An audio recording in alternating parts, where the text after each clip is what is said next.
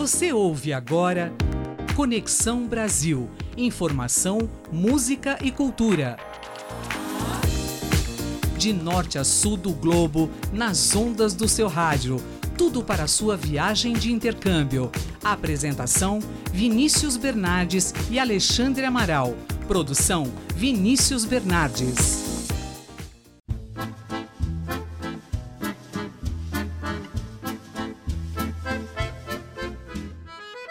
Abrem-se em definitivo os microfones da Rádio USP para mais um Conexão Brasil, programa que te leva da USP para o mundo na frequência do seu rádio. Eu sou Vinícius Bernardes e te acompanho pela próxima meia hora. Ao meu lado, mais eu da minha casa, ele da casa dele, Alexandre Amaral. Tudo bem, Ale? Fala, Vini, tudo bem? Como que vai você? Tô querendo saber também como que vão os nossos ouvintes, eles que estão participando sempre. Quando a gente posta alguma coisa lá no Conexão Brasil, no Facebook, no Instagram, eles estão sempre curtindo, estão comentando. Então eu tô perguntando aqui para os ouvintes também. Aparece lá, dá um oi pra gente, que a gente sempre adora ouvir um pouquinho de vocês. Mas eu tô sensacional, Vini. Eu tô aqui muito animado para começar mais um programa. E eu acho que nós vamos, temos tudo para ir com o pé direito, né? A gente fez uma entrevista falando sobre a França, mas trazendo particularidades dos esportes que a França oferece para os alunos que vão estudar lá. A gente conversou com a Camila Lopes, aluna do curso de Relações Públicas da USP e que viveu uma super experiência no primeiro semestre de 2019. A gente vai apresentar alguns trechos dessa entrevista que a gente fez com ela, trazendo outras experiências, outras vivências que agreguem cada vez mais para você que está aí do outro lado.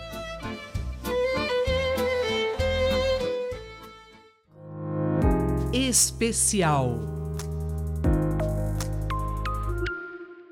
Então vamos começar aí, Vini. Por que, que a gente não solta um pouquinho da Camila Lopes para ela se apresentar? Ela que foi fazer intercâmbio lá na Université Lumière Lyon 2 e foi uma conversa assim muito gostosa de se ter. Oui, oui, ça va. Bonjour tout le monde, je m'appelle Camille, je viens de retourner de France, j'ai 22 ans et je suis très heureuse d'être là. Nossa, meu Deus, que francês garboso, que francês bonito. Eu não entendi nada, Camila. Me traduz isso daí, tudo bem? Oi, tudo bem? Meu nome é Camila, eu acabei de voltar da França, eu tenho 22 anos, eu tô muito feliz de estar aqui com você. Ale, deixa eu até te perguntar, já que a gente vai fazer comentários em cima dessa entrevista, se foi muito difícil para você aprender francês. Em vários programas você comenta com a gente vários termos em francês. Quero saber se foi muito difícil você aprender essa língua. É, então, Vini, ah, olha, você sabe que o meu francês ele é só intermediário. É o suficiente para conseguir entrevistar umas pessoas aqui ou ali, mas ainda é bem, bem intermediário, não é avançado como o da Camila. Eu acho que isso só vem para provar o ponto como é importante, é, como é essencial você fazer um intercâmbio para você aprender uma língua de verdade, né? Mas não, não tô nem perto da Camila, a Camila que estava lá, estava vivendo, estava se virando em francês outro dia. É uma coisa assim fenomenal. Por isso que a gente inclusive incentiva todo mundo a fazer intercâmbio, que é uma das melhores maneiras de você aprender um idioma novo, né? Eu acho que é um crescimento em todos os aspectos para a pessoa que vai conhecer outro destino. E um ponto interessante, Ale, é que a Camila, ela contou uma história super legal pra gente, principalmente por causa das disciplinas que ela fez lá. Ela contou pra gente que ela sentiu saudade de algumas coisas daqui da nossa Universidade de São Paulo. Eu acho que isso é até um ponto importante para falar, mas eu acho que eu nunca senti tanta falta do Júpiter na minha vida. E lá não tem. Então a gente que é intercambista, o que, que tem que fazer? É, tem duas opções. Tem reuniões que eles fazem, eles dão um emploi du temps, que é os horários das aulas pra gente, ou a gente tem que ir em cada secretaria de cada licença ou master e ver o horário. E aí a gente monta a nossa própria grade. Só que acontece? Às vezes as salas mudam. Então, na minha primeira semana de aula, eu cheguei em três salas que não tinham ninguém. E eu também fui em algumas aulas de comunicação que, por eu estar indo para o quarto ano aqui na USP, elas estavam um pouquinho atrasadas para mim. Então eu acabei fazendo matérias mais relacionadas à língua francesa mesmo. Então eu fiz uma matéria de tradução que foi incrível. Eu acho que a maioria das, das pessoas que foram para a França fizeram essa matéria já. Uma das matérias mais legais que eu fiz de longe foi História de Lyon.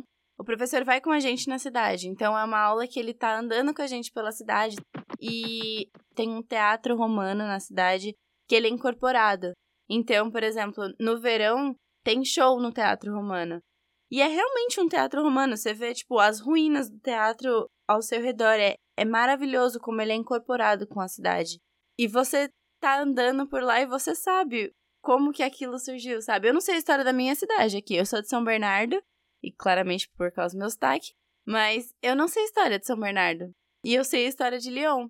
E a segunda matéria que eu fiz, que foi uma das melhores, foi Recursos Humanos. Ela foi as novas leis do Macron, de como se fosse a nossa reforma previdenciária. E foi bem maluco, porque eles têm um sistema um pouquinho diferente do nosso, e bastante diferente no caso, e fazer, poder fazer essa comparação foi muito, muito legal. Ale, você foi fazer intercâmbio na Inglaterra. O ouvinte que vai conhecer outros destinos europeus também vai passar por essa mudança de sala, toda essa dinâmica que a Camila contou pra gente? Então, Vini, não, e o que eu acho super bacana que a Camila acabou contando pra gente aqui é que no intercâmbio, de fato, você abre muito mais o leque do que você está acostumado, né? Principalmente em relação às matérias. Então, primeiro que você chega numa cidade que você não conhece, então tudo é novo, tudo tem aquele gostinho de eu quero explorar, eu prefiro não pegar o carro, prefiro sair andando, entrar nas lojas, até pegar fila você pega só para ver como é que é, né? Ter aquela experiência nova. Então eu fui ouvindo aqui a Camila contar da, da matéria da história de Lyon, sobre as leis da reforma lá que o Macron está tentando passar. Você acaba se sentindo meio que vivendo essa história, né? Eu, quando fui fazer o meu próprio intercâmbio na Inglaterra, também não fiquei só em disciplinas do jornalismo. Eu lembro que eu peguei uma disciplina também para saber como funcionavam as leis da Inglaterra, que eu aprendi como funcionava todo o sistema de saúde, como funcionava todo o sistema eleitoral, que é bem diferente, com a rainha, com o parlamento, enfim, tem toda aquela, aquela brincadeira deles lá. E, e eu acho que isso é muito bacana, né? Você pega o conhecimento acadêmico você entende como que você insere ele na vida real. E eu acho que esse é um desafio que a gente tem que lançar para todos os nossos ouvintes, né? Claro que sempre quando você viaja, você vai no intercâmbio, abre o seu horizonte, mas também quando você estiver aqui, por que não explorar a própria cidade, não é mesmo? Inclusive, aqui na nossa Universidade de São Paulo, a gente tem vários programas que levam os estudantes para ir conhecer vários lugares da nossa cidade de São Paulo, conhecer os pontos que marcam a história da nossa cidade.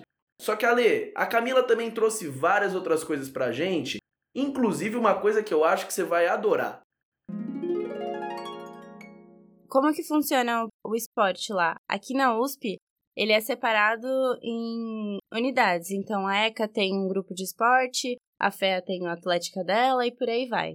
E lá, como funciona? É o grupo da faculdade. Então, tem os, os times grandes que são os times de competição. E aí, por exemplo, é, basquete. Basquete são três times. O primeiro time, que é o de competição nacional e internacional. O segundo time, que é o que eu entrei, que é de nacional e campeonatos menores. E um terceiro time que não tem todos os esportes. Às vezes é uma junção com outra faculdade menor, depende bastante. Ah, mas eu não jogo basquete profissionalmente, eu só quero fazer um esporte por fazer. Todos os esportes eles são abertos. Esses que são de competição, eles têm um horário específico e está escrito do lado, profissional. Os outros são todos abertos, então tem vários horários para você fazer basquete que você não necessariamente precisa ter muita experiência com isso. E isso é muito legal. E outra coisa é que eles incentivam muito o esporte. Então, no primeiro e no segundo ano, você é obrigado, na verdade, a fazer dois créditos de esporte. Você não tem opção, você não consegue se formar se você não faz esporte. E a melhor parte é que conta crédito.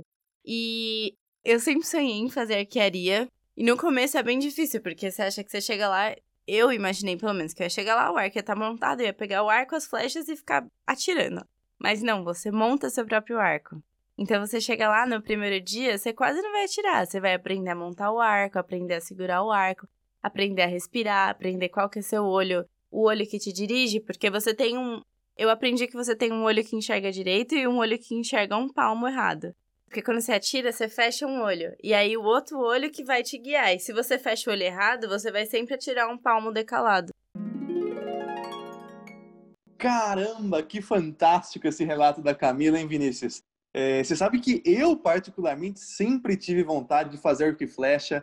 É, de vez em quando tem a festa Entre Mundos, é uma festa, uma feira medieval aqui no interior de São Paulo. Eu já fui lá também, brinquei com arco e flecha improvisado. Mas essa coisa de, de poder fazer esportes na graduação, ainda mais esportes diferentes, né? Eu acho que é uma das coisas mais bacanas e que mais a gente devia incentivar, né? Porque você tem contato com todo tipo de gente, você tem contato com pessoas de todas as áreas, e é um ambiente muito gostoso, porque principalmente você está lá com outros estudantes, outras pessoas que também têm o mesmo objetivo. É... mas essa aí do olho eu achei sensacional, não sabia não. Mas, mas nossa, super bacana, aliás. Fiquei com muita vontade de fazer um arco e flecha. Por que não ir para a França, né? Vou, acho que eu vou até arranjar uma desculpinha na próxima vez e, e dar uma passada por lá. Só que além disso, Ale, ela também compartilhou um detalhe muito legal, que a Camila é apaixonada por dança. Ela contou pra gente que ela fez aulas de salsa lá na França e inclusive chegou a dançar um forró francês. Eu fiz salsa também e foi muito legal porque a gente fez uma, uma apresentação no final do semestre. E, cara, foi muito incrível porque você tá apresentando aquele pouquinho que você aprendeu no semestre e você vai conhecendo muita gente das outras danças. Tem todas as danças lá, inclusive tem samba, tem uma, uma associação de forró em Lyon. Tem muito francês que sabe dançar forró. E foi uma das experiências mais legais que eu fiz lá também. Ô Vini, por que, que a gente não solta direito então um forró francês que agora eu tô curiosíssimo para entender o que, que é?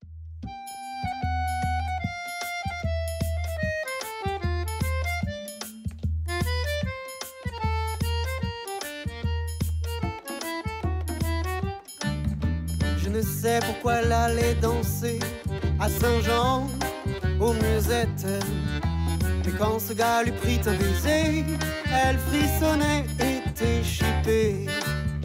Comment ne pas perdre la tête, serrée par des bras audacieux Car on croit toujours aux doux mots d'amour quand ils sont dits avec les yeux. Elle qui l'aimait tant, elle le trouvait le plus beau de Saint-Jean. Elle restait grisée, sans volonté sous ses baisers. Sans plus réfléchir, elle lui donnait le meilleur de son être. Au parleur, chaque fois qu'il montait, elle le savait, mais elle aimait. Comment ne pas perdre la tête, serrée par des bras audacieux? Car on croit toujours aux doux mots d'amour quand ils sont dits avec les yeux.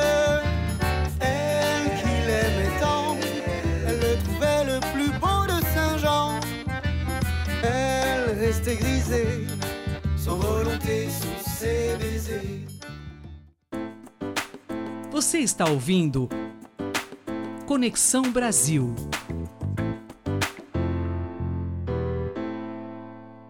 E bom, vocês viram aí que a Camila trouxe pra gente um pouquinho desses ritmos que ela aprendeu lá na França e contou pra gente que os franceses amam um forró, igual o nosso querido Paulinho Rosa fala todos os sábados pra você que acompanha a nossa programação na Rádio USP.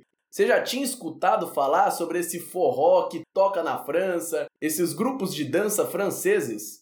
Olha, Vini, forró francês, eu confesso, é até engraçado como a gente faz esse paralelo, né? Que obviamente é uma música diferente, mas a gente chama de forró francês. Então, eu nunca tinha dançado isso, mesmo quando fui para Paris, também nunca tinha encontrado.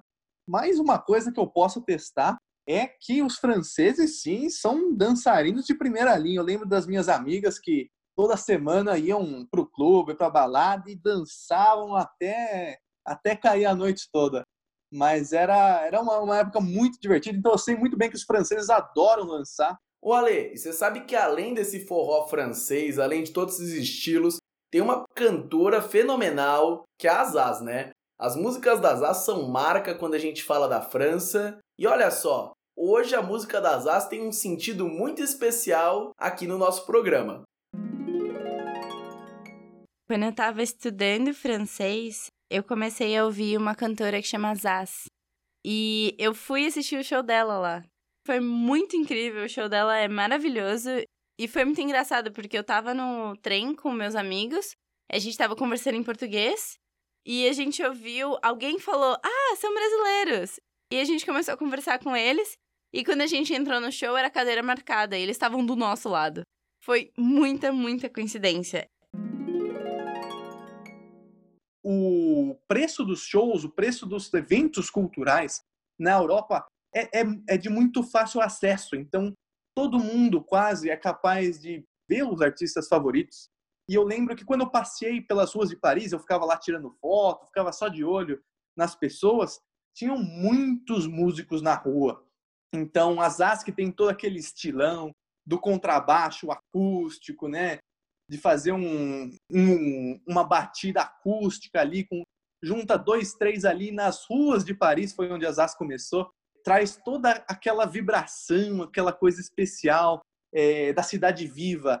Então é muito bacana que na França tem muito essa cultura é, de você passear pelas ruas e você ver os músicos tocando. Quem sabe quem você não está assistindo ali não vai ser a próxima Zaza, o próximo artista famoso daqui dois, cinco anos, né? Então é muito bacana essa experiência musical na França e acho demais que a Camila teve a oportunidade de passar por um show lá. Um outro ponto que a gente não pode deixar de comentar, você já sabe, você já tá me olhando, já sabendo já o que, que eu vou falar, é da questão da comida francesa. Alexandre, vários programas você já comentou comigo sobre os bouchons lyonnais, que você fala que são uma maravilha. Só que você sabia que tem gente que não pensa da mesma forma? É que assim, intercambista não tem muito dinheiro, né? então eu não saía muito para comer. Eu comi os pratos típicos, mas eu mais cozinhava eu mesma. Eu quase virei vegetariana lá, porque é muito caro carne. tipo, realmente muito caro, chega a ser absurdo. E eu comecei a comer muito melhor. Muito, muito melhor. É, normalmente as pessoas moram sozinhas, começam a comer tranqueira. E eu não, eu fui, eu comecei a comer brócolis que eu não comia, abóbora que eu não comia, várias coisas que eu não comia aqui. É uma coisa que eu provei lá, que eu achei que eu nunca ia provar, é escargot. É um pratinho redondo que ele vem. O que eu comi, né? Ele vem com seis furinhos. Em cada furinho vem um escargot. E aí, em cima desse pratinho, vem um azeite temperado. Eu gostei muito de creme brulee, que é o creme brulee aqui. E é incrível, é muito bom. E tem um prato de Lyon que chama Bouchon Lyonnais. É horrível. Você não gostou? Não, não dá. E são poucas pessoas que gostam, na verdade. É um prato muito tradicional de Lyon, mas não dá. Pois é, você vê, Vinícius, quando a gente fala de França, tem que falar de gastronomia, né? Mas olha, a verdade é que a França tem comida para todos os tipos de gosto. Então, se não é o bouchon lyonnais, vai de crème brûlée. Se não vai de crème brûlée, vai de outras coisas, das patisseries. São tantos os pratos, tantas as combinações. França realmente é um país de uma gastronomia riquíssima. É, e fica aí as recomendações para o pessoal querer inventar em casa, quem sabe também fazer que nem a Camila, né? Eu acho isso super bacana que você começa a aprender um pouquinho da cultura, da cultura gastronômica principalmente, você também passa a querer aprender a fazer você mesmo, né, Vinícius? Então, para o pessoal aí também se inspirar um pouco, aprender uma receita diferente e tentar trazer na hora de cozinhar, na hora de fazer a janta, que aí dá uma traz uma picância mais é, do nosso paladar, né? É bem importante isso porque quando a gente está em intercâmbio, quando a gente está viajando, muitas vezes sai bastante caro comer em restaurante todo dia, comer pratos diferentes todo dia. Aí vale a pena ir no mercado, pegar algumas coisas, já que a gente está aí falando dos vários destinos que as pessoas conhecem quando estão fazendo intercâmbio, a Camila fez um giro por vários países e ela comentou com a gente a experiência que ela teve com o Couchsurfing. Você entra nessa plataforma, você pode ser ou um anfitrião, ou um viajante, ou um amigo. Então, se você é um anfitrião, você libera a sua casa para as pessoas dormirem Seja no sofá, seja no chão, seja numa cama de casal que você tenha mais, num, num quarto.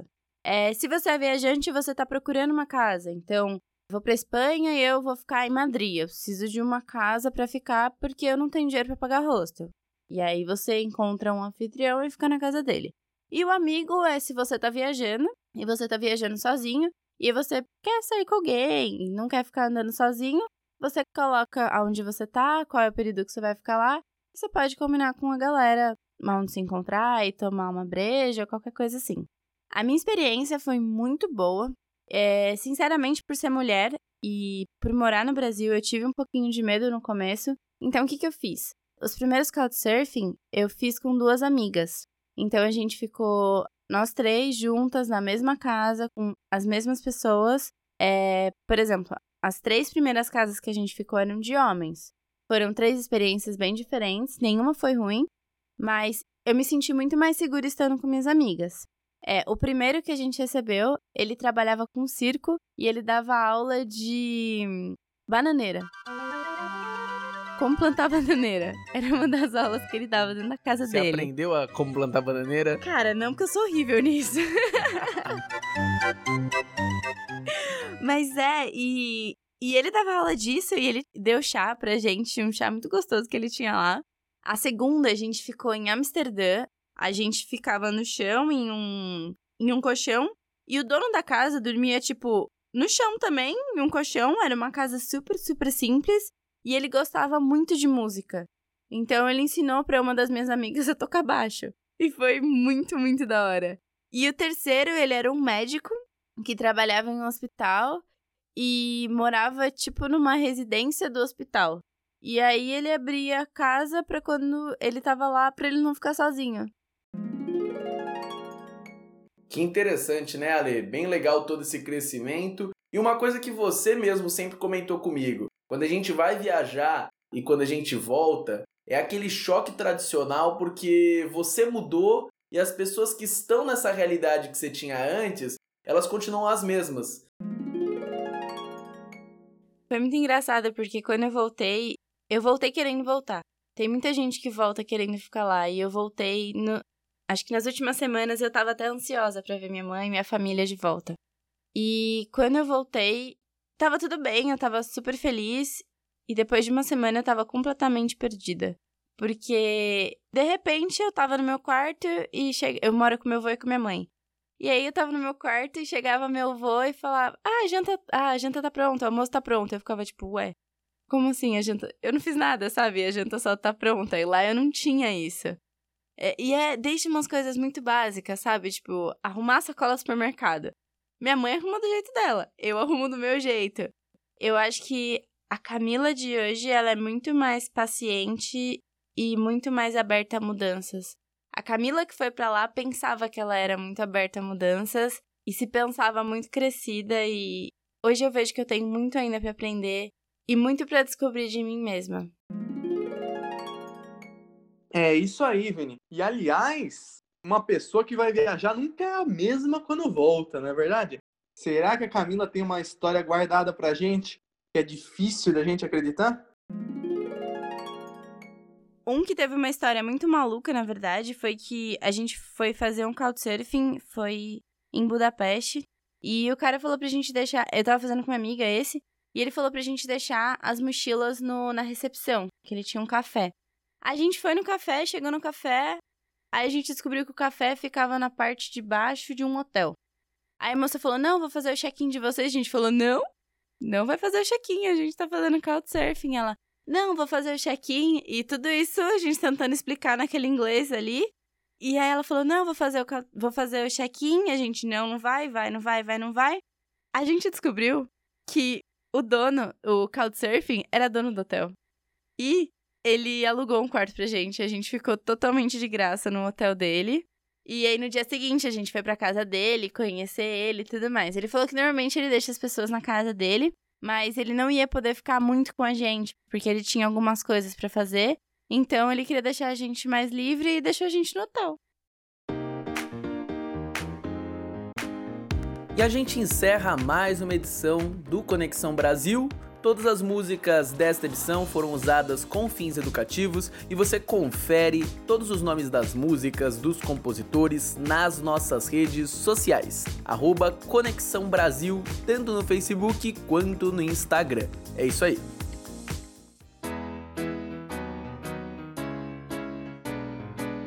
E é com esse espírito positivo que a gente vai encerrando o programa de hoje.